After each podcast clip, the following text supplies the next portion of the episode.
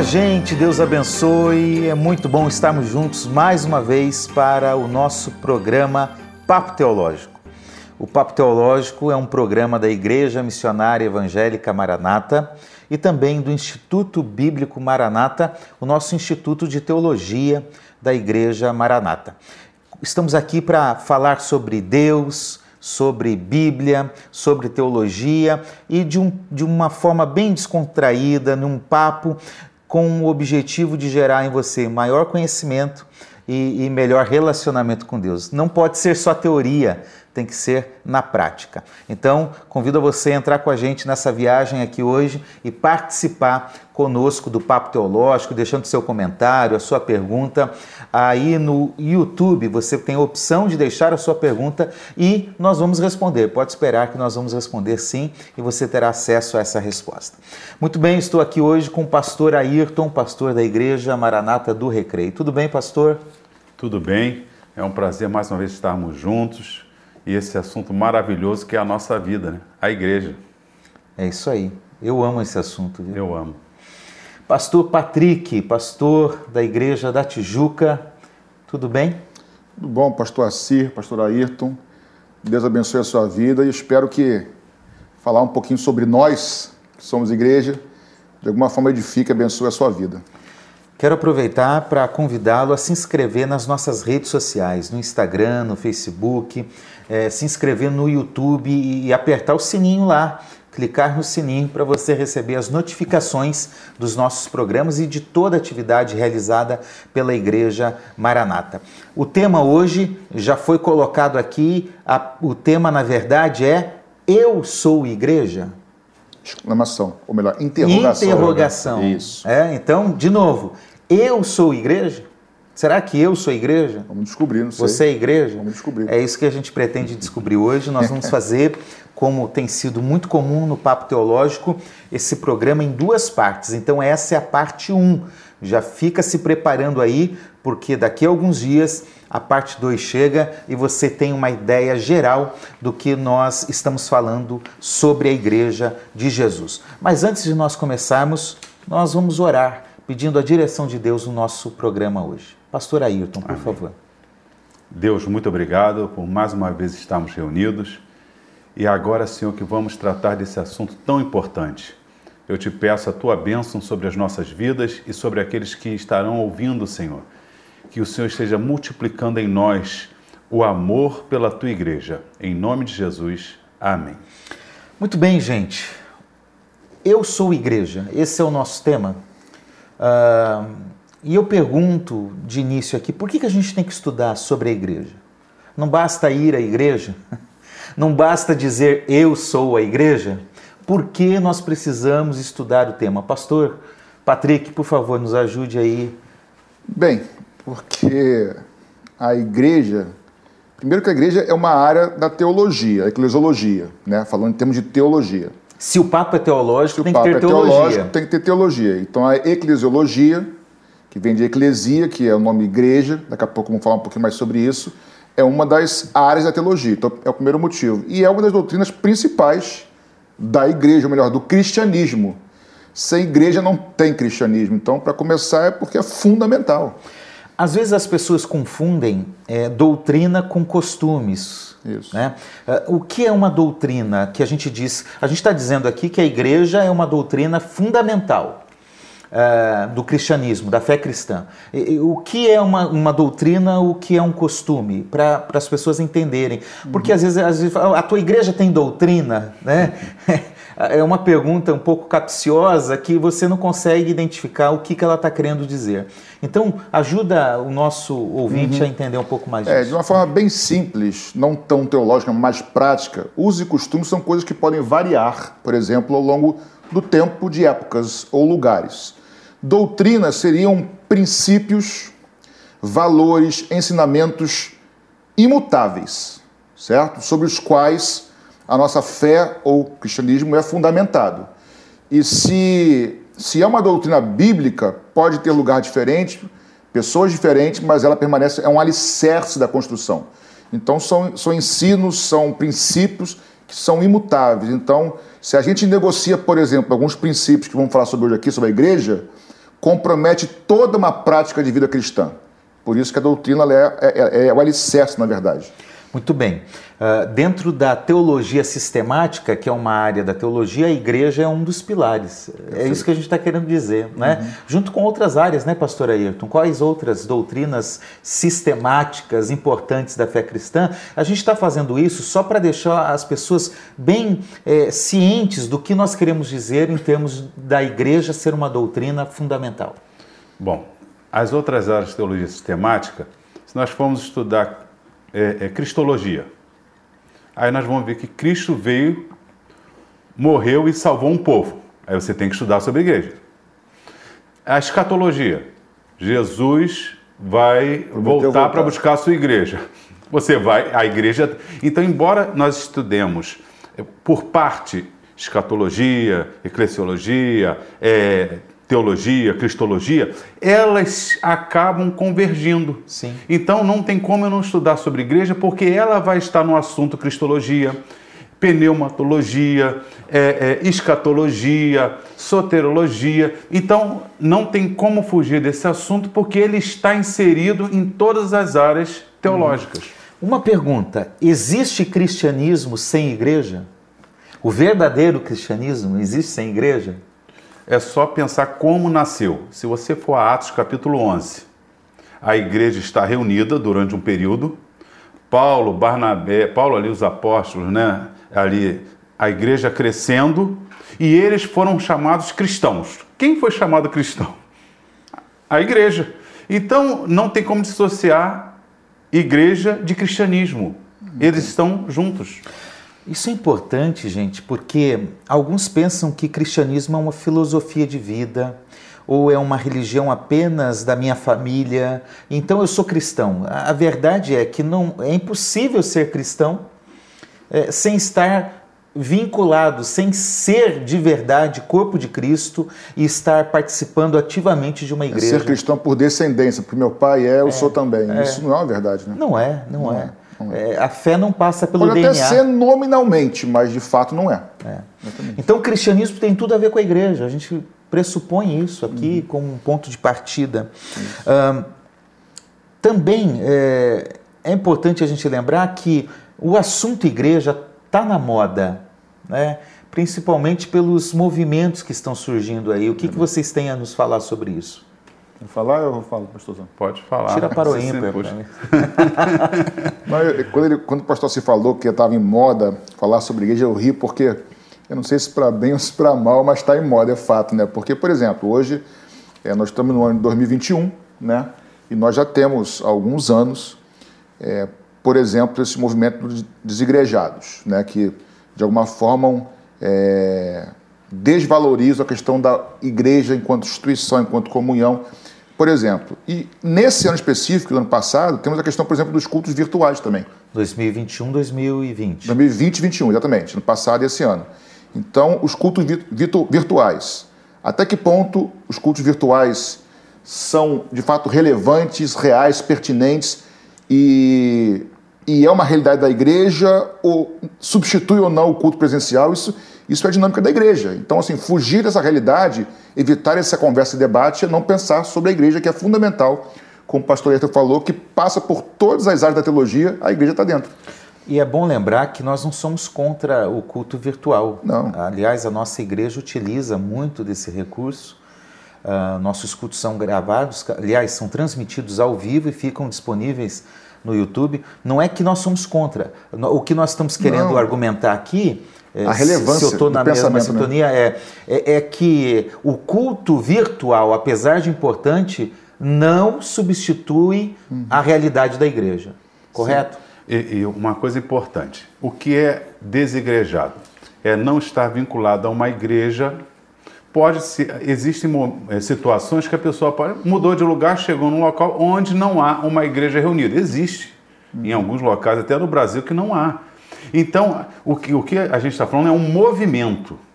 É um grupo que diz que você pode se sentir bem, é, à vontade, longe de uma convivência na igreja, no, no povo de Deus. E o culto virtual, ele parece que trouxe sentimento também. Bom, eu sou alimentado. Só que quando a gente vai para Atos dos Apóstolos, a igreja não era só pregação. Uhum. Muito bem. A, a, pregação era uma parte. Diz lá a doutrina dos apóstolos, a comunhão. Como fazer comunhão virtual? O partir do pão, como fazer partir do pão virtual? A oração você poderia, mas vamos ser sinceros, a gente ora até assim, mas quando você está na igreja, dobra o joelho junto, está orando junto.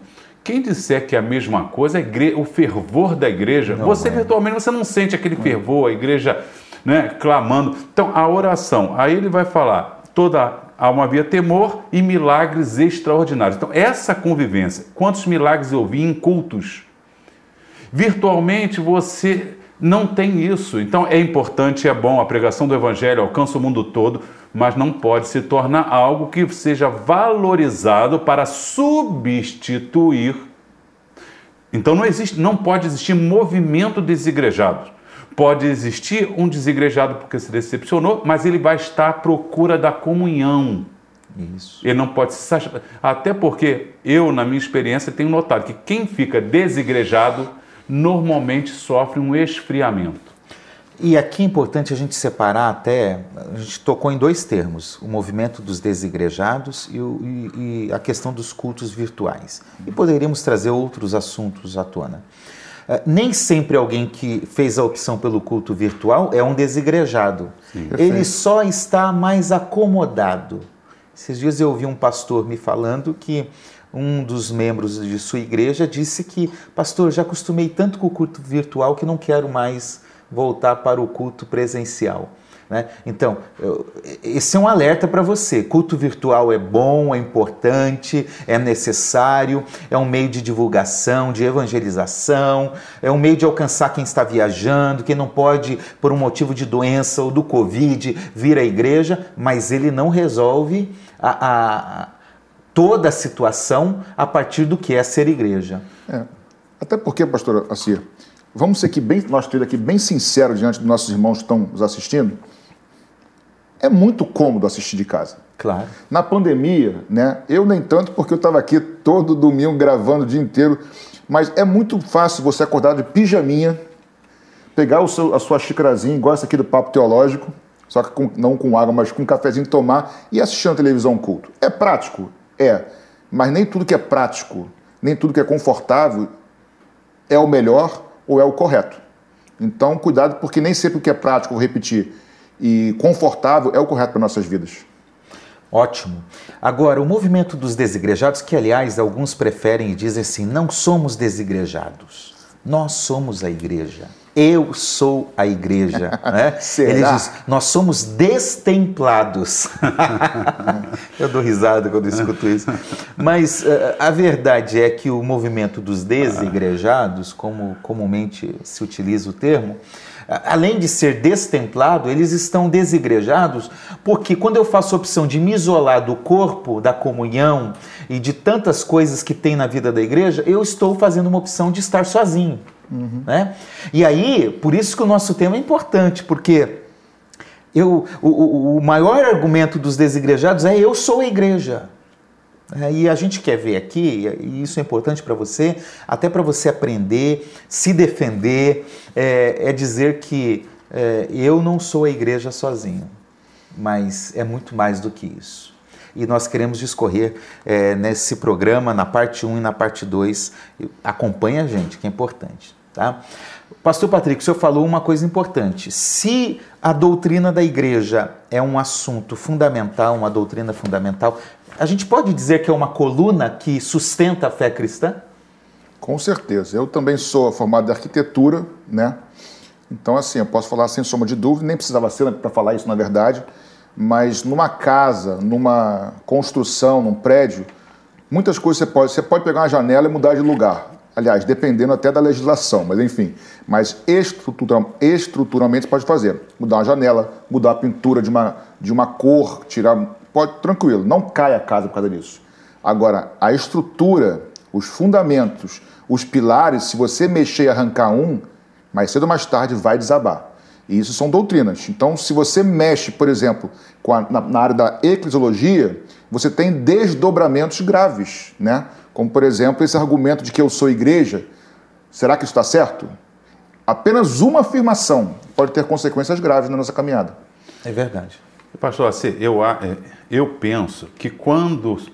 Logo assim que comecei a ouvir, tem uns 10, 15 anos, essa coisa de eu sou igreja, eu não via uma, uma, um sentimento de individualismo. Era um sentimento de felicidade por pertencer a. Com o tempo, me parece que surgiu uma autossuficiência. Como dizer, eu sou igreja, você, eu não preciso da igreja. Da igreja.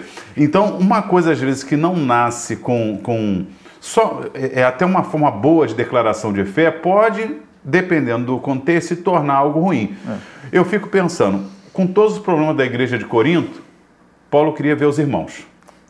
Com os problemas e de olha que Roma, rejeitavam ele lá. Que hein? rejeitavam ele. A segunda carta é a defesa dele. Apocalipse, nós temos sete cartas, cinco pelo menos, cheias de problema. Jesus, que é santo, perfeito, olhos que chamam de fogo, passeava no meio delas. E não passeava quando elas estavam bem, não. Passeava com em Laodiceia, passe... não é isso? É. Então, em Éfeso. Então, olha só, se Jesus, que é o dono da igreja, o cabeça da igreja, que deveria estar rejeitando, quer dizer, uma coisa, vou ficar sozinho, não quero mais vocês, não. Ele passeia, ele está junto. Se Paulo, que estaria num grau, eu acho difícil de achar alguém no, no grau do apóstolo Paulo queria estar na igreja, chorava pela igreja, intercedia, pois eh, há muito tempo quero estar convosco. O apóstolo Paulo chega a dizer que, ah, não sei quando, estou orando por vocês. Roma, ele nem conhecia a igreja de Roma, que ele dizia que orava todos os dias, incessantemente pelos romanos. Então, que amor é esse por um povo querendo estar junto? Quer dizer, eu acho que é um defeito de fabricação, alguma coisa está acontecendo em alguém pertencer à igreja e não gostar é cômodo, é. Domingo estou cansado, trabalhei a semana inteira. Mas quando você está junto, aquele cansaço, aquela passa porque você ouve uma palavra, um louvor. E outra coisa, eu sou igreja. Você tem os dons todos? Você tem todos os dons de liderança? Você é mestre, você é evangelista, você tem todos os dons espirituais, você tem operação de maravilhas, dons de curar, profecia, você tem todos os dons, né, vamos dizer assim, naturais, socorro, misericórdia. Certo. Então, essa autossuficiência vai ruir. Ela pode momentaneamente parecer que está firme. Mas repare quando a gente está em luta, tristeza, alguma coisa, se não é essa convivência que sustenta a gente, né? que nos ajuda. Hoje você sustenta alguém, ajuda. Amanhã alguém da igreja vai ser essa coluna uhum. para te ajudar. É Esse resgate histórico é importante eu acho que tem exatamente aí cerca de 15, 20 anos, talvez um pouco mais, quando se tornou comum nos púlpitos das igrejas, os pastores começarem a pregar: olha, é, nós somos a igreja. E, e aí a gente percebe a, a, a, realidade do ser humano sempre entre os extremos. Né? Qual era o extremo quando começou a se pregar sobre isso? É que as pessoas confundiam igreja com parede, com templo. Sim. Então, é só quando eu tô lá que eu sou cristão, quando eu tô na igreja. Quando eu tô fora, parece que eu não tenho compromisso nenhum com Deus. E aí começa então, uma conscientização dizendo: olha, gente, não, não é o templo aqui que importa, não é isso. Né? Então você estava no extremo, aí você começa um discurso dizendo: nós somos a igreja, que vai para outro. Então eu não preciso mais estar congregado, reunido. Uhum. Né? Vê, Ambos são extremos. O que a gente precisa é ter o equilíbrio do que a palavra de Deus diz. É isso aí. Tá certo? Verdade. É, é importante também lembrar o seguinte: nós vamos, não vamos falar aqui de aspectos secundários do assunto sobre igreja. Qual é a melhor forma de governo da igreja? Como deve ser a liturgia da igreja? Não é isso. Não. Correto? Nós queremos falar sobre é, o que é a igreja de Jesus, e, e, como nós fazemos parte dela. Essa é a ideia. A missão. A né? missão da igreja, o propósito da igreja, é isso. Tá bom? Bom, vamos lá então, vamos começar nosso primeiro ponto. É, o que a Bíblia diz sobre igreja? A gente tem que olhar para a Bíblia. Aliás, tem sido muito comum o nosso discurso aqui, o nosso papo é sempre é, realizado, fundamentado na Bíblia. Vamos olhar para a Bíblia, o que ela diz. A gente pode até discutir teologia um pouco mais teórica, trazer alguns teólogos importantes, mas é sempre olhando para o que a Bíblia diz. Então, vamos começar com o Antigo Testamento. O que, que a Bíblia diz é, sobre igreja? Tem o termo igreja no Novo Testamento? No Antigo, né? É, Desculpe, no, no antigo, antigo no Antigo. Bem, o termo igreja, eclesia, no caso o grego não, até porque foi escrito não em grego o Antigo Testamento, tá? Mas o conceito né, de igreja enquanto congregação, enquanto ajuntamento, esse conceito já existe no Antigo Testamento com o próprio povo de Israel, que eu não vou ousar falar o termo aqui no lado do meu do meu amigo de hebraico, que eu não, eu não sou bobo nem nada. Deixa com ele, que ele daqui a pouco ele fala. Vai falar. Mas é. esse conceito de congregação do povo, por exemplo, de Israel, o povo de Deus no Antigo Testamento, essa congregação dos filhos de Israel já existe desde o Antigo Testamento. Ou seja, pastor Patrick, Deus em seus eternos propósitos, ele desde do, da antiguidade, é, desde a eternidade, poderíamos dizer, mas de forma mais presente nesse tempo que nós vivemos, desde o Antigo Testamento, Deus escolheu um povo. Ele já chama um povo para si, com já certeza. que vai representá-lo, que vai servi-lo e assim por diante. Então a ideia de um povo de Deus, que é a igreja, já está presente também no Antigo Testamento. É, e... Mas qual é esse termo aí, pastor Ailton? Ajuda aí a gente. Não, é, é o termo hebraico, né? Isso. Carral, mas nós temos. Não, aquele de Abraão. Ah, Gênesis. não, ali é da família. Isso. Ah, quando Gênesis 2, 3, quando eu falo ele Misparrar. Né? Família. Misparrar. Aprendeu? É. Aprendeu?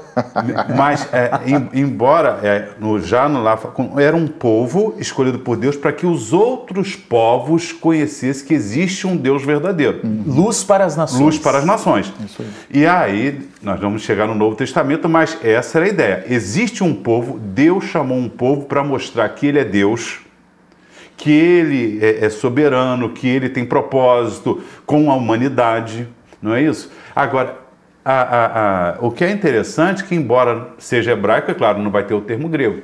Nós temos na Septuaginta, que é a versão grega, a palavra a versão grega do Antigo, do, Antigo Testamento. do Antigo Testamento. Nós temos em um Levítico 8:13 e, e um, um, salmo que eu gosto quando fala da, da congregação dos santos, é o Salmo 149:1. A congregação ali, quando vai para a versão grega, é, é igreja, eclesia. Então, existe um equivalente, que você não tem, às vezes, o sentido igual, mas ele tem, tem uma equivalência. equivalência. Então, a equivalência existe já no Antigo Testamento a ideia de um povo que é chamado. E reunido, né? E reunido. Isso aí.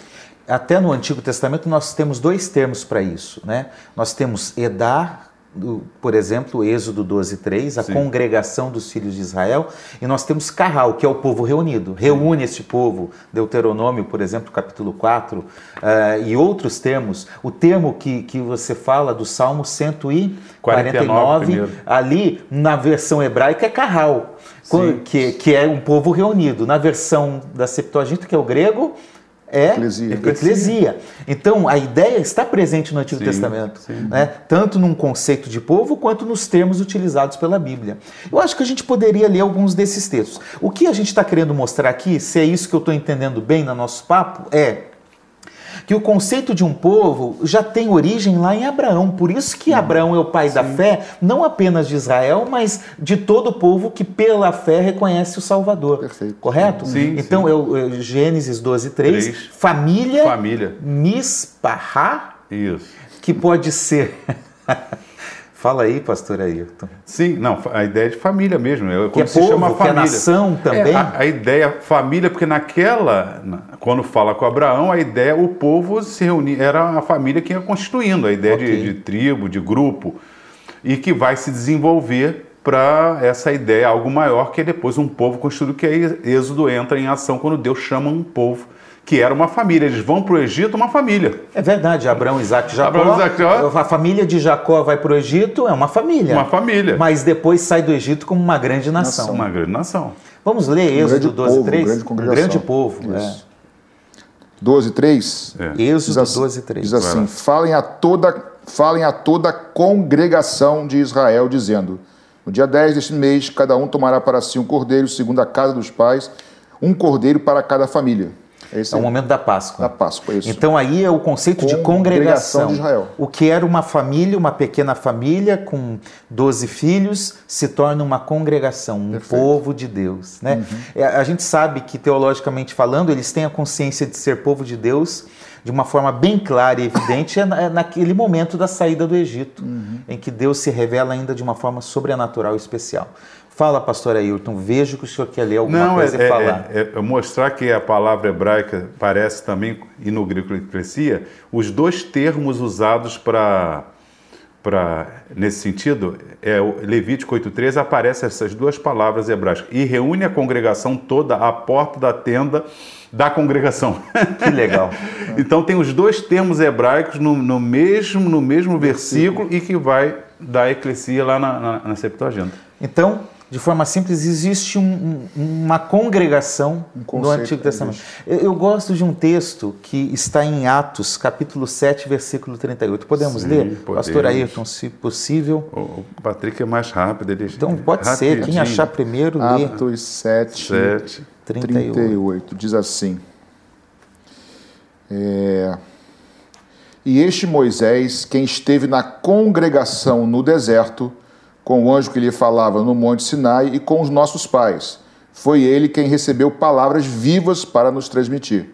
Ou seja, usa, usa mais uma vez o povo de Israel lá como congregação de Moisés, no caso, né? E aí o termo que ele usa, veja, Êxodo usa o termo congregação. Aí uh, Lucas vai usar em Atos congregação. O Na termo verdade, ali é grego é eclesia, em grego. Eclesia. eclesia. eclesia. Então ele está dizendo o seguinte: o povo de Deus no Antigo Testamento era uma eclesia. Uma eclesia. É uma congregação. Uma congregação. Isso, isso aí. Exatamente. Muito bem. Ok, então com isso a gente pode entender é, de forma simples que há um vínculo, podemos dizer que há um vínculo entre o povo de Deus no Antigo Testamento e o povo de Deus no Novo Testamento? O que, que vocês acham Eu disso? creio que exista um vínculo histórico, um vínculo de um, de um desdobrar da história. Existe um paralelo, não uma, uma. Existe uma correlação, mas não uma igualdade. Israel não é igreja, igreja não é Israel. Não é Israel. Esse não é assunto de hoje, não vamos a fundo nisso, mas é, existem semelhanças, mas muitas diferenças entre Israel e igreja. Mas ambas são congregações, são ajuntamentos, são eclesias, são Mish, Mishpahá. então, ambas são esse contexto, mas existem as suas diferenças. Muito bem. É, podemos dizer que é uma unidade de propósito em relação a, a tanto Israel quanto a igreja ser povo de Deus? Serem povo de Deus? Sim. Sim? A Bíblia diz isso lá no, no, no, Pentateuco, falando nação santa, povo, que depois vai ser em Pedro aplicado à igreja. Vai ser aplicado à igreja. O conceito é esse mesmo, um povo separado por Deus para a glória dele. Pra... Só que, como disse o pastor Patrick, é, é, não são, vamos dizer assim, a igreja não é uma continuação do judaísmo. Vamos dizer muito assim. Muito bem, muito bem. Não, Aliás, a gente percebe essa ruptura, acho que um pouco ali no livro de Atos, né? Uhum. Parece que igreja, os apóstolos inicialmente continuam é, mantendo as práticas ali do judaísmo, mas aos poucos vão se desvinculando. Uhum. É uma continuidade descontinuada. Uhum. Podemos dizer isso, pastor Edson? É, é, é, você veja que vai, vai, é o Espírito de Deus que vai faz, mostrando né? O próprio Atos 10, ele não tinha. Embora Jesus tenha preparado que a igreja era dele, que, de, que seria algo amplo, eles ainda estavam com a mente um pouco judaica. Quando a, abre aquele lençol, come, não, Senhor. Até Pedro entrar na casa de Cornélio e Pedro tem que explicar para todo mundo depois: ó, eu, não, o que, que, eu vou fazer? O Espírito Santo caiu sobre eles como caiu sobre nós, eu não podia não batizar. Então repare estava entranhado neles, nasceram no judaísmo. É natural que Deus fosse trabalhando essa mudança aos poucos, até chegar ao concílio de Jerusalém. Porque a igreja gentílica, vamos dizer assim, porque na verdade a igreja é o conjunto dos dois, quando a gente fala igreja gentil, quer dizer que havia gentios se convertendo. Mas nesses lugares, Corinto tinha judeu também se convertendo. Então a igreja sempre foi o conjunto de gentios e judeus. Quando a gente fala igreja gentil, quer dizer de maioria gentil. Não exclusiva. Não exclusiva. Pô. Agora não é só Israel, agora Sim. é quem pela fé, confessa Jesus Cristo como seu Mas Salvador. Paulo partia para os locais, em primeiro lugar, a sinagoga. Claro. Porque ele já e, e aí discorria sobre Jesus. E os gregos também iam aceitando e a igreja era essas coisas. O concílio de Jerusalém é para botar um ponto de dificuldade. Por quê? A impressão que eu tenho é que para o povo romano, é, é, é, os nazarenos eles são mais uma ramificação daquele judaísmo. Assim como os fariseus, os saduceus, era mais um grupinho. E o judaísmo aceitava isso. Herodiano, embora aquelas brigas entre eles, eu sempre brigo que para se unir contra Jesus era todo mundo amigo. Mas entre eles era uma briga tremenda. Mas eles nunca viram o cristianismo, o judaísmo nunca viu o cristianismo como parte deles. Para ele era um grupo que tinha que- parte. à parte. Mas o Império Romano não. O Império Romano via aquilo ali apenas Mais uma seita. mas com o tempo eles viram que o, o cristianismo, o próprio Império Romano vai ver que o cristianismo, a, a igreja não é um judaísmo continuado. Muito bem. Bom, já que a gente já está entrando no conceito aí do Novo Testamento, da, da cultura já do Novo Testamento, dos partidos políticos religiosos, né? A gente tem que entender também o conceito no Novo, porque no Novo Testamento, porque de fato igreja é um conceito presente e, e mais claro, Pastor Patrick, no Novo Testamento, correto? Sim. Então, o que, que a gente pode falar sobre isso? O que, que a gente pode entender? O que, que é a igreja ali? Como que ela surge? Tá, então antes de ir na tua pergunta de forma direta, pegando um gancho no pastor Ayrton, mas eu vou responder, é, se o conceito de congregação já existia antes de Cristo, né, antes no Antigo Testamento, ele existia, creio eu, como uma figura. Como muitas coisas, tipo, né? como todo o tipo. Testamento, apontando para algo maior, algo mais amplo, algo mais perfeito no Novo Testamento, que é a partir de Cristo. Se Israel apontava para o Messias, a igreja é a partir do Messias. Muito bem. Né? E outras coisas mais que não vêm aqui ao nosso caso. Então a igreja não é Israel, são coisas distintas. E o nome, a palavra, o vocábulo eclesia, grego, aparece só, assim, só no Novo Testamento, obviamente. E aí, pastor Assina, a tua pergunta é que tem a- a- o sentido de chamado para. Eclesia, né? Chamado para fora. Ou alguns dizem chamado de um lugar para outro lugar, seja como for. Muitos entendem isso de maneira, cremos, creio que nós aqui, ou pelo menos eu creio, de maneira equivocada, como se fosse chamados da igreja templo para fora. E não é esse o sentido. Entendem no aspecto missiológico Não é esse e o não sentido. é, não é. É, é até o contrário, ainda que a missão tenha o seu papel fundamental na igreja, como propósito. Não estamos falando sobre isso. Mas se o termo eclesia é chamados, é ajuntamento, eclesia é chamado para fora de onde eu estou, a partir da minha casa, da sua casa, dele, para o ajuntamento, para a congregação. Então, Para um esse- lugar público. para um lugar comum. público comum. Então, esse chamado para fora de onde você está no seu lugar. Então, dessa forma, a gente pode voltar lá atrás e dizer: será que o culto online, se por necessidade, obviamente tem o seu valor, mas por princípio ele é correto? É uma questão, porque se eu sou chamado para sair da minha casa para ir para um lugar comum, aí esse culto online começa a ter as suas questões. Ah, mas eu estou doente. Obviamente que aí é uma exceção à regra. Regra. Tá? Então, resumindo aqui, eclesia, a terminologia, o vocábulo é chamado de algum lugar para um lugar de ajuntamento de congregação. Esse termo eclesia é no grego, É no né? grego, isso. E o significado é esse, então, explicado pelo É, e- pastor. E, pensando, Paulo fez um culto meia-noite na cadeia, mas nem por isso ele achava que a cadeia era o lugar de culto. Mas ele estava preso, ele tinha que fazer o culto na cadeia. Ele cantou junto com Silas. Então, você está doente no hospital, você vai assistir o que tiver de programa. Você está com precisando de vacina, não vai, não pode, porque você é grupo de risco, você vai. Mas quando isso se transforma no seu coração, uma satisfação, me parece que começa a surgir uma deficiência. Você não percebe o risco da ausência da comunhão. Posso dar aqui um exemplo, um paralelo que não é um assunto, mas vocês vão entender, com relação ao batismo. É um exemplo, tá? O batismo por si só não salva ninguém, mas Jesus nos orienta a batizarmos, certo? Sim. Tanto não, não- não salva ninguém como o, o ladrão da cruz lá foi salvo e não se batizou. Então o batismo não salva, mas é para nós nos batizarmos. Só não se batiza por uma impossibilidade. Então nós não temos comunhão como igreja, não, não saímos do nosso lugar para congregarmos por uma impossibilidade, não por falta de desejo ou de obediência.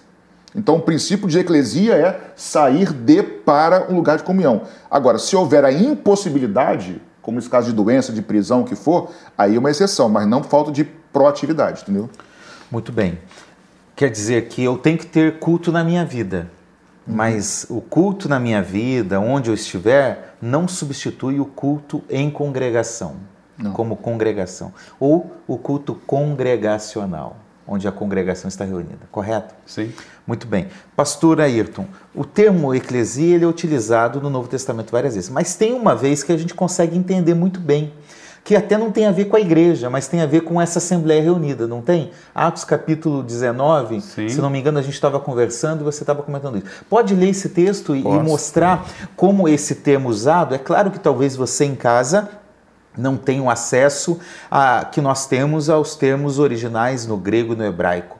Uh, nós temos ferramentas que nos ajudam a, a, encontrar a palavra que é utilizada, porque quando nós entendemos o termo utilizado lá no original, nos ajuda a entender melhor o que ele significa hoje. Então, eclesia é sair de um lugar para se reunir num lugar público, numa assembleia, num ajuntamento, num grupo, de comunhão, é, num grupo reunido. Então é isso que nós vamos ver aqui também nesse texto, que até não tem a ver com a igreja, mas é o mesmo termo utilizado. Sim. Atos 19, 32, quando eles fazem uma assembleia. Olha aqui. Uns, pois, gritavam de um modo, outros de outro, porque a assembleia estava em confusão e a maior parte deles nem sabia por que causa se tinham ajuntado. Depois continua. E se demandais alguma outra coisa, averiguar-se-á em legítima assembleia. E tendo dito isto, despediu a assembleia. Todas as vezes que eu falei assembleia, no texto grego se chama-se eclesia. Ou seja, a assembleia é, houve uma convocação porque tinha um problema. Ó, vamos decidir, esses homens estão aqui, essa confusão. O povo, essa ideia de eclesia, é chamados para reunir. O mesmo vocábulo. Convocados. Então, a gente pode tirar já uma conclusão simples aqui e bem objetiva. Igreja é assembleia reunida. Sem sombra de dúvida. É congregação reunida. Sem sombra de dúvida. Fora disso, não há igreja. Eu posso ser um cristão, posso estar impedido de ir à minha igreja, de, de estar em comunhão com o corpo de Cristo por alguma razão. Por uma doença, por uma viagem. Isso é a exceção. Agora, a, a a doutrina bíblica, que é a regra, a nossa regra de fé e prática, uhum. ela determina então que igreja é comunhão. Perfeito. Muito bem? Muito bem. Por aqui estamos de acordo. É, e eu acho até que existem alguns motivos, por situações que aconteceram, que a pessoa se decepcionou.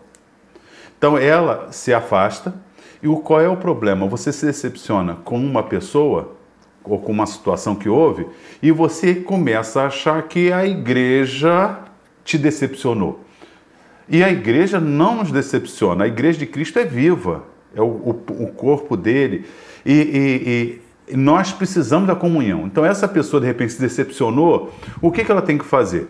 É orar a Deus e procurar um local que ela tenha comunhão. E não se afastar, dizer assim, ah, quer saber de uma coisa? Não quero mais saber da igreja. Isso aí eu costumo pensar como um suicídio espiritual. Mas é. É, é um suicídio espiritual. Isso aí. É isso aí.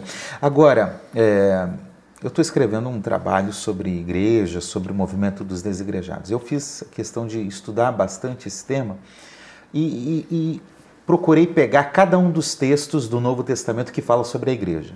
Né? Então, quando se usa o termo eclesia no Novo Testamento, nós temos uh, 110 vezes para se referir à igreja. Tem essa de Atos 19, e se não me engano, tem mais uma que não tem a ver com a igreja. Então tem 112, mas 110 estão falando da igreja. Alguém poderia dizer o seguinte: mas a igreja é espiritual, a igreja não é visível. É, e aí, esse termo eclesia, que, que eu fui dar uma olhada, ele aparece 110 vezes. A maioria deles, acho que tem anotado aí, se puderem me ajudar. São 93 vezes referindo-se a uma comunidade local. A uma igreja visível, visível local. local. E as outras cidade. 17 Aí é um conceito mais amplo, né? Mais de amplo de igreja. coletivo de igreja. Do coletivo de igreja. Uhum. Quando diz que o apóstolo Paulo ficou um tempo na igreja, diz lá o termo que ele, a igreja ali no sentido com reunido ali, quer dizer, é físico, isso aí não é, é, é físico. Ele foi, ficou um tempo frequentando aquele grupo fisicamente. Esse texto que você está se referindo, qual é, pastor Ayrton, por favor? Não, eu tô, eu, de forma genérica. quando ele quando, usa. Quando usa o termo que Tá, e, e ele se reuniram tanto tempo na igreja. Ótimo, ótimo. Não, tem são um texto de 1 Coríntios, eu acho que depois a gente pode ler numa outra parte do programa, mas é, que diz o seguinte: quando vocês se reúnem na igreja, Sim, não é são pra- várias, é, várias quando vezes. fala das ceias, Sim. 1 Coríntios 11, 17. Sim, a ideia de. Olha a ideia. 18. Reunir a ideia. É É, isso. aí. importante salientar aqui o seguinte: é, é, em tudo nas Escrituras, pastores, vocês estão conosco, em tudo que Deus fala para nós fazermos como regra, como princípio, ou que fa- faça isso, não faça aquilo, não é porque Deus é um Deus mandão, autoritarista, é porque Deus tem propósito em tudo e Deus sabe dos benefícios da comunhão. Então, não vamos falar sobre tudo aqui porque não dá, mas certa vez, falando do oposto agora, pastor é, Ayrton falou, eu me lembrei, sempre uso esse exemplo, eu assisti uma vez um, um documentário da National Geographic sobre, sobre tubarões. E o tubarão querendo comer é, peixes, né? Se alimentar de peixes. E aí os peixes todos em cardumes, fazendo tipo um balé dentro d'água, lindo. O tubarão vinha e o, parecia que ele fazia uma meba, se ele entrava, não pegava ninguém, nenhum. E insistindo vários tubarões, até certo ponto que alguns peixes se desprendiam desse cardume. E era uma matança na hora, desprendiam e vum, rapidinho. Ou seja, enquanto eram cardumes, eram mais fortes. Isso é um exemplo prático da natureza que nós juntos somos mais fortes, cara. Com então, quando alguém se afasta da igreja, por motivos que sejam, às vezes até reais, de frustração, mas não foi a igreja, foi uma pessoa que teve o problema. E aí você fica mais vulnerável e suscetível ao inimigo. E aí acaba sendo uma- um suicídio espiritual. Muito bem. Então, para resumir, o que é a igreja? Como entendê-la hoje? O que, que a gente pode dizer sobre isso? É, pastor é, Ayrton ou pastor Patrick, me ajudem aí. A gente pode dizer o seguinte: a igreja é católica, a igreja é evangélica, a igreja é ortodoxa. O que é a igreja? Nós temos expressões, depois a gente vai até ver essas expressões.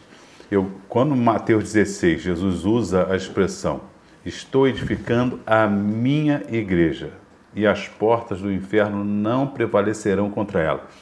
Repare que ele não fundou um exclusivismo da gente pensar assim, é, Jesus evangélico, Jesus isso. Nós é que temos que ser de Cristo.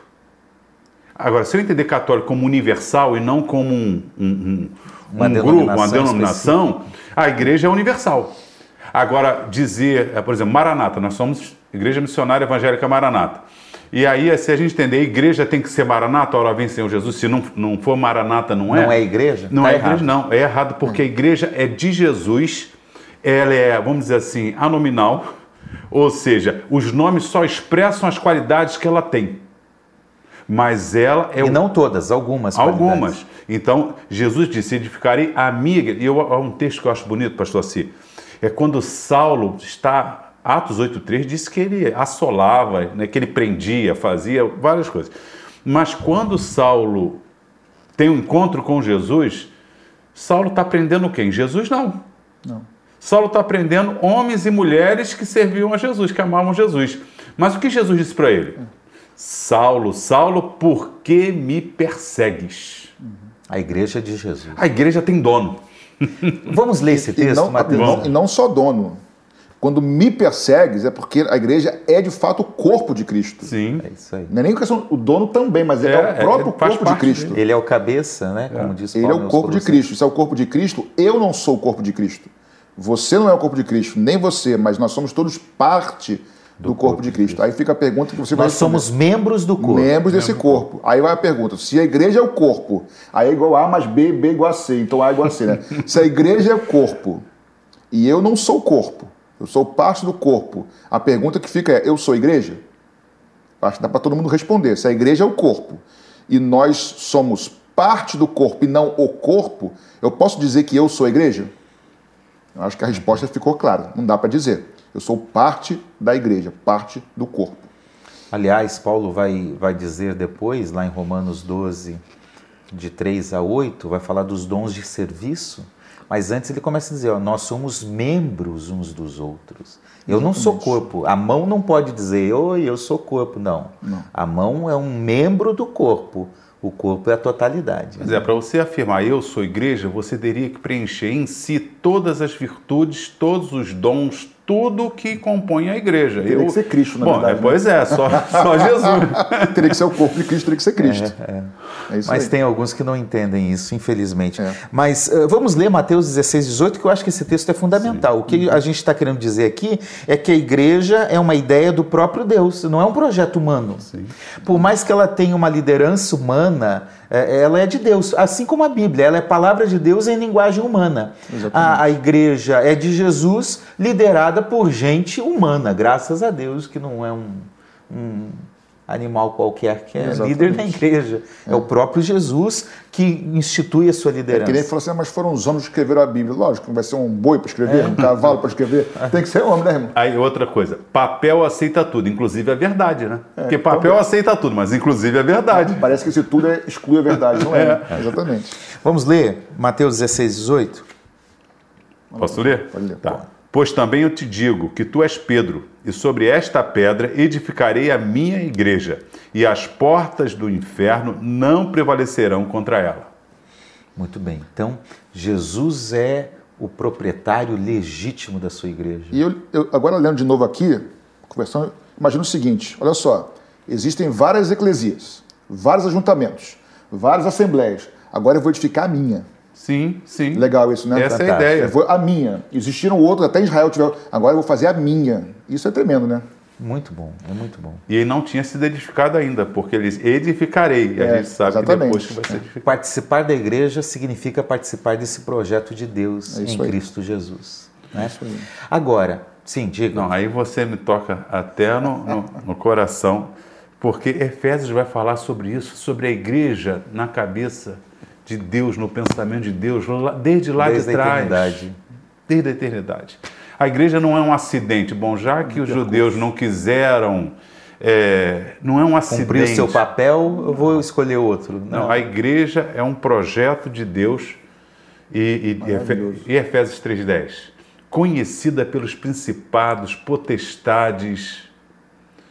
Fazer uma parte. Na questão espiritual, de guerra espiritual, assim, de é, opressão maligna, o que eu já vi de pessoas libertas chegar num culto, manifestar um espírito e Jesus expulsar. Não, os cristãos orarem e expulsar. Como se faz isso virtualmente? Boa. Entendeu? Coloca uma caneca d'água.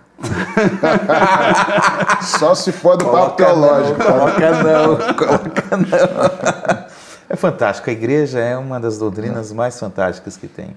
E eu, eu amo a igreja de Jesus. Eu amo a igreja de Jesus. Eu lamento muito por esses movimentos que esses movimentos dissidentes que se acham perfeitos e saem das igrejas porque lá não tem gente perfeita como eles. Né? Ah, Jesus, então a gente pode dizer que a igreja começa com Jesus, ele é o fundador, os discípulos, aqueles que andavam com ele, fazem parte da igreja, correto? Mas a gente pode dizer, pastor Patrick, que de uma forma mais mais humana, talvez falando, ou mais organizada no sentido de organização, ah, Atos descreve essa igreja também. É. Na verdade, porque assim, toda construção demanda, creio eu, um processo. Toda criação não, não nasce pronto. E aí Jesus promete fundar a sua igreja, promete edificá-la sobre a rocha, né, quando diz o texto de Mateus 16. E aí ele morre, ressuscita ao terceiro dia. Antes de subir aos céus, dá algumas direções para os seus discípulos, sopra sobre eles o Espírito. Eles passam a ser templo do Espírito Santo, João 20, e aí vai se cumprir lá em Atos 2 em diante. Esse, esse, é, a, a igreja que já está viva pelo Espírito Santo começa a se mover no seu ministério, vamos dizer assim. E aí a- a- as funções da igreja começam a ser é, colocadas em prática. Começar a pregação. Pedro se levanta lá, o mesmo Pedro que havia negado a Cristo, agora cheio de autoridade. Então, ali em Atos 2 começa é, a gente vê o movimento prático das funções, dos propósitos da igreja. Igreja pressupõe pregação do evangelho, pressupõe com evangelização. Eu disse esses dias para um, um conhecido que eu tenho, uma, uma pessoa bem próxima que a gente conversa, que, que se identifica como um desigrejado. E eu disse para ele, a gente tem, uma, de vez em quando a gente conversa. Eu falei, olha, se tem uma coisa que os desigrejados não fazem é evangelizar. porque eles só querem tirar os membros que estão nas igrejas, trazer para o movimento. Mas ir e evangelizar na, na rua, como a igreja faz, não faz. Então, igreja pressupõe pregação da palavra, tem que ter. Uhum. E a pregação é destinada àqueles que foram chamados para isso. Né? Testemunhar sobre Jesus, ser testemunha, Atos 1,8, é para todo cristão. A pregação da palavra ela é, é direcionada para aqueles que foram instruídos para isso, preparados para isso. Correto? Uhum. Que tem o dom de, de profeta, de pastor, de mestre que ensina a palavra de Deus. Então, tem pregação. O que mais tem na igreja de Atos, pastor Ayrton? Não, a, a, eu já citei a pregação, a comunhão, isso tudo, mas nós podemos citar é, é, os milagres no mover da igreja, não é isso? Podemos citar é, o socorro aos irmãos. Assistência social, para entender social. hoje. Uhum. Assistência social. Uhum. Chegou um ponto na igreja de Atos, capítulo 4, que os irmãos começaram a vender os seus bens, vender bens, e colocar aos pés dos apóstolos. E diz o texto uma coisa linda, né? Que supria todo mundo. Quer dizer, não vivia um. Tendo um, mais, outro menos. Eles, então, a, a igreja. E, e, outros momentos na, na, Bíblia a gente vai olhar que igreja, uma igreja socorreu a outra. Então a igreja, não só na questão espiritual, ela faz o bem, na questão da cura emocional, porque na, na, na convivência, o homem é um, um homem é social. Ele foi criado com esse, com, com esse ambiente. Viviam em comunhão. Viviam né? em comunhão. Compartilhando das refeições com, com singeleza, com alegria, partindo pão. E, e, e, material. Porque à medida que há o socorro material, você é, vai ver momentos na história da igreja, igreja de Macedônia, igreja, um socorrendo ao outro, a igreja mais pobre, pobre, uma igreja pobre. Vocês já viram isso? E os irmãos que não têm recursos financeiros, pobres, e você faz um apelo para ajudar alguém. E eles se engajam. E eles se engajam. É. Gente, é a coisa mais linda. É. E como é que eu faço isso isolado? Me, me, explica, eu não consigo entender. Olha, só durante a pandemia, a Igreja Missionária Evangélica Maranata arrecadou bem mais de 15 toneladas de, alimento, de alimentos entre os membros da, da igreja. A Igreja do Recreio, né? Sim. É, é, foi o quê? 20 toneladas que a igreja. A igreja do Recreio, eu não lembro quantas toneladas. Mas foi uma coisa mas dessa. Foi uma coisa bem. Quase 20 toneladas que a igreja conseguiu doar. É. Você faz isso isolado. Não faz. Quer dizer, eu vejo uma estratégia, me desculpe dizer, uma estratégia maligna em tentar tirar a força da igreja reunida. Essa igreja de Atos que se move em dons espirituais, em comunhão, em partir do pão e em socorro. Se você consegue tirar esse sentimento e não adianta vir com essa história. A igreja tem gente errada, porque e, e, se fora você... também tem. Fora também tem. tem. Errada, então, e é, outra é coisa, é a Bíblia, você, você em vez de olhar para Judas, uhum. olha para Pedro. É, isso aí. É. Então é, depende do foco. Se você mesmo que Pedro possa errar também, também, né? que vai errar. Vai. Também. Tem um momento que Paulo lá tem que questionar ele, confrontar ele. E, e a grande pergunta é: quem não erra? É. Eu costumo dizer que a gente tem muita misericórdia para a gente e juízo para os outros. É verdade. Então, e ó, falou assim, fez não sei o quê, é juízo o tempo todo. Mas quando a gente é, Senhor, me perdoa porque eu menti, me perdoa porque eu roubei, me perdoa. Ah, você gosta de ser perdoado? É. Isso, aí. Isso aí. Com essa sua fala, o que, que a gente percebe é que há uma. Não podemos dizer que a igreja de Atos era uma igreja institucionalizada. Não era.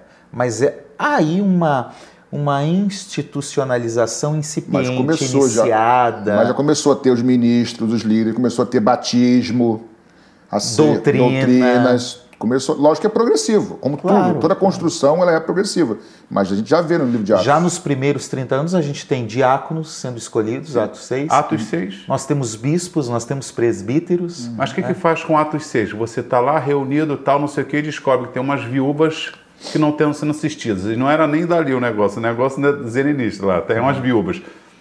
Institui diácono. Então, veja bem. Esse... E olha que ali é um problema que está acontecendo. É um problema. Existe... De injustiça social, preconceito e divisão. Essa história que a igreja primitiva não tinha problema, não sei. É uma ilusão, uma utopia. É, manda ler Corinto. Aí é. você, você tira essa mística de algumas pessoas que a igreja primitiva era perfeita. Não existe igreja é. onde tem o ser humano. Agora, existe um Salvador perfeito e existe um Consolador perfeito. Muito bem, isso aí. Então, até a igreja, quando vai se mover errada, aí diz que o Espírito Santo vai mover até como orar. Então, a igreja, ela não é, é, é, é bem sucedida porque é perfeita. Ela é bem sucedida porque ela tem alguém cuidando dela e trabalhando. Com todos os problemas na igreja, você vai ter salvação, vai ter libertação e vai ter milagre. E, e é interessante porque tem os mandamentos recíprocos, né? A oração, ore um pelos outros aconselhem uns aos outros, amai-vos uns aos outros. São vários mandamentos de reciprocidade, como um desigrejado, como alguém que diz eu sou igreja, vive essa reciprocidade. É, Jesus fala que ele habita em nós por meio do seu espírito, isso é individual. Mas ele fala, quando tiverem dois ou três no meu nome reunidos, estou no meio deles. Então quem vive sozinho em casa, Jesus nunca está no meio deles. É, é verdade. Não tem, não tem meio. Está é sozinho, não tem meio. É então tem, tem o individual e tem o coletivo importante. E olha que esse texto, muitas vezes os desigrejados dizem que dá para usar para dizer assim, não, tá vendo? Não precisa ser igreja, pode ser dois ou três. Mas dois ou três pressupõe que tem mais de um. e, e, e, outra coisa, é, é Mateus 18 que está usando isso, é para disciplina na igreja. Quer dizer que dois ou três saem da igreja, representando a igreja, para disciplinar o irmão. que Jesus está ali. 18, 20. Se teu irmão pecar contra ti, vai entre eles. Se não, entre duas testemunhas. Se não, se não leva-o à igreja. O que que é igreja? Então, tem que ser um grupo. Ser um Porque grupo. se você já levou o indivíduo, nós dois. Aí chamei três testemunhas, como a lei dizia. Já tem. Daqui a pouco leva-o à igreja, não pode ser leva um desigrejado. Nossa. Tem um grupo responsável por tratar dessa questão. Porque o desigrejado tem essa mania. Cuidado com esse negócio de pessoas que ficam se metendo na sua vida. O, Jesus não fazia isso. Os apóstolos, eu fico, que Bíblia esse povo lê? É, não, é uma leitura seletiva, né? Tira o que interessa e joga o resto fora. Pastor, assim, posso falar uma coisa para quem está nos assistindo? Pode. Talvez você tenha sido na igreja ferido, é possível. Sim. Com todo carinho, não fique lambendo suas feridas. Jesus é poderoso para curar suas feridas. Amém. Sabe, volte para a igreja, procure uma igreja bíblica que é na igreja, é na comunhão que há a cura. Sozinho você nunca vai ser curado, em nome de Jesus. Para concluir o programa de hoje, a gente pode dizer que a igreja tinha lugar para se reunir, e uma coisa, a igreja tinha rol de membros, uma lista de membros. Porque Paulo, quando escreve para os romanos, lá no final ele coloca uma lista: olha, manda um abraço para esse, para aquele, para aquele, para aquele. No final das cartas, ele, manda, ele fazia um rol de membros Sim. daquela igreja. Né? Então, a igreja era organizada. Né? É impossível ser igreja sozinho. Nós vamos terminar a parte 1 hoje, mas ainda tem mais sobre esse assunto. Vamos aprofundar um pouquinho mais fique preparado para o próximo programa, para o nosso Sim. próximo papo teológico. Nós vamos orar por esses que de repente estão feridos, magoados uhum. e que precisam encontrar uma igreja bíblica, uma igreja equilibrada, uma igreja sadia e que possa de volta fazer parte do corpo de Cristo uhum. no sentido da, do corpo visível de uma igreja local. Por favor, quem orou antes? Quem orou no começo? Eu orei. Acho que ele orou. Então. Vamos orar agora. Senhor, eu quero, junto com o pastor Assir, com o pastor Ayrton, pedir a tua bênção sobre cada um que nos assiste. Amém. Que eles saibam que são importantíssimos para o Senhor e que eles também saibam que o Senhor tem um propósito lindo na vida deles e que não há vida fora do corpo. Se nós andarmos na luz como Cristo na luz está, nós temos comunhão uns com os outros. E aí o sangue do Senhor Jesus Cristo nos purifica de todo pecado. Só a vida no corpo. Então abençoa esse nosso irmão e irmã para que eles tenham comunhão na igreja, sejam sarados e sejam vivificados pelo Senhor. Assim nós abençoamos cada um nesse dia em nome de Jesus. Amém. Amém. É isso, gente. Segundo o novo dicionário de teologia, eu gostei dessa síntese. Igreja é o povo de Deus, é a comunidade e o corpo de Cristo e a comunhão do Espírito Santo. Isso, Isso é igreja. Faça parte da igreja. Amém. É, falando em igreja, esse programa, o Papo Teológico, ele é apoiado, patrocinado pelos membros dessa igreja. É, nós juntos contribuímos, ofertamos, dizimamos e fazemos parte dessa igreja com muita alegria. E eu quero agradecer a cada um dos membros da Igreja Missionária Evangélica Maranata é, pela fidelidade, pelo compromisso de oferta e dízimo na igreja. A gente sabe que Deus não precisa do dinheiro, mas para a gente construir isso e, e apresentar o que estamos apresentando aqui, nós precisamos desses recursos. Então, louvado seja Deus por sua vida e por sua fidelidade. Amém. Se você está nos assistindo, não nos conhece, conheça a Igreja Maranata. Os endereços estão passando, o site já passou. Você pode acessar o nosso site, conhecer a nossa igreja e, e participar de uma igreja que certamente vai ser bênção na sua vida, como tem sido na minha e dos meus irmãos aqui e amigos. Que Deus abençoe sua vida. Não se esqueça, temos a parte 2. Gente, obrigado. Até Prazer. a próxima e Deus abençoe a todos. Até o próximo Papo Teológico. Deus abençoe. Deus te abençoe, querido.